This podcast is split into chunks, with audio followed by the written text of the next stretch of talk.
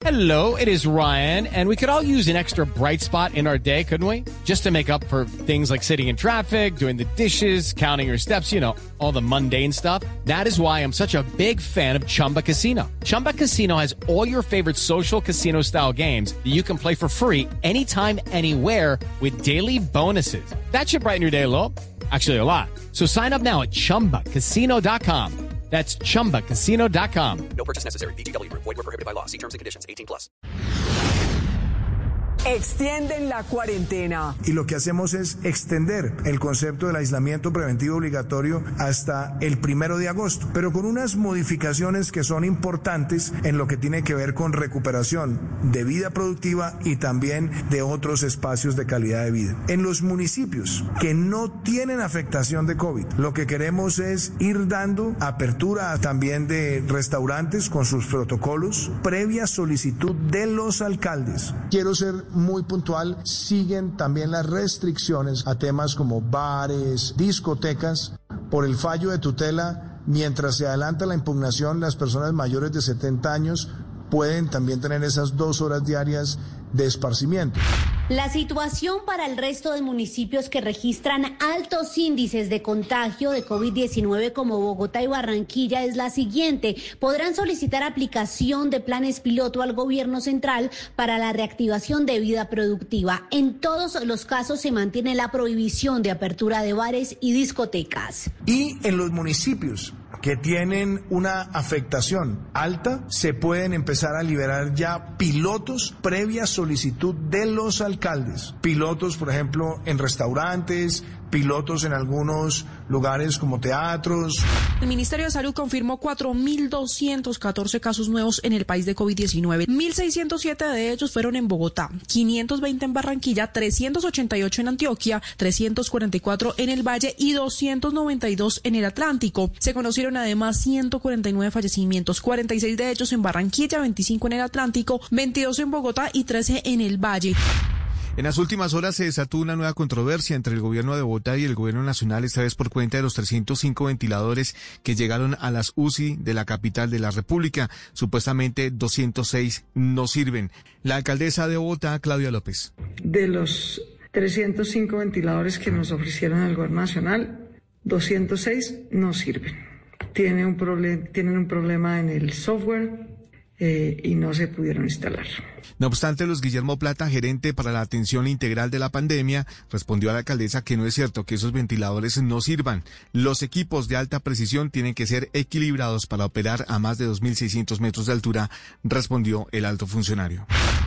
La cifra de fallecidos por la explosión de un camión cisterna ascendió a 15. Entre tanto, el doctor Jaime Humberto García, gerente de la Surrep de Servicios Integrales del Norte de Bogotá, dijo que cinco de los siete heridos trasladados a la capital tienen COVID-19. Una parte del grupo de los pacientes quemados han presentado simultáneamente prueba positiva para COVID. El conductor del camión que estalló causando hasta ahora 13 muertes dio su versión de los hechos. Eh, cuando comienza a llegar la gente yo les digo, hey, ojo que soy gasolina, es gasolina, eso se puede estallar. Cuando llega más gente yo veo a alguien que está encima del camión. Pues yo le digo al policía, hey, pila, se están robando las baterías. La Corte Suprema de Justicia podría investigar a la exministra del Interior, Nancy Patricia Gutiérrez, por supuestos vínculos con estructuras paramilitares que le habrían dado su apoyo para llegar al Senado de la República en el año 2002. Luego de conocer la decisión del Tribunal de Justicia y Paz que negó excluir de esa ley al ex paramilitar Luis Alberto Medina Salazar, alias Negro Julio, y le pidió a la Corte Suprema de Justicia que revise si hay mérito o no para investigar por paramilitarismo a Nancy Patricia Gutiérrez. Una explosión en la subestación Villa Corelca de Transelca dejó a Valledupar y otras regiones del norte del país sin el servicio de energía. La subestación que se incendió está situada en el casco urbano de Valledupar. El fuego y las explosiones generaron momentos de pánico, ya que varias líneas de alta y media tensión cayeron sobre las calles y provocaron varios incendios en los alrededores. Sargento Gabriel Romero, de los bomberos de Valledupar.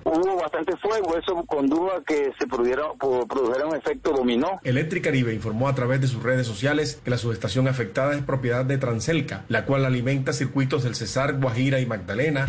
En Bogotá, el distrito habilitó tres parques para que los ciudadanos puedan hacer deporte y pondrá a prueba la subida a patios y el verjón para los ciclistas de Bogotá. Durante este fin de semana, sábado 11 y domingo 12 de julio, garantizar una distancia mínima de 20 metros de distancia entre ciclistas, uso obligatorio de tapabocas y control de aforo a través de la modalidad de pico y cédula. Habla la directora del IDRD, Blanca Durán. Tanto sábado como domingo solamente puedan ingresar las personas que tengan la cédula correspondiente y adicionalmente vamos a controlar cuántas personas están en el recorrido. Cuando se cumpla el aforo permitido, cerramos la subida. El distrito habilitó otros escenarios deportivos, entre ellos está el Parque El Tunal, Velódromo Primero de Mayo y Circuito Virgilio Barco, donde los ciudadanos podrán estar al aire libre practicando deporte.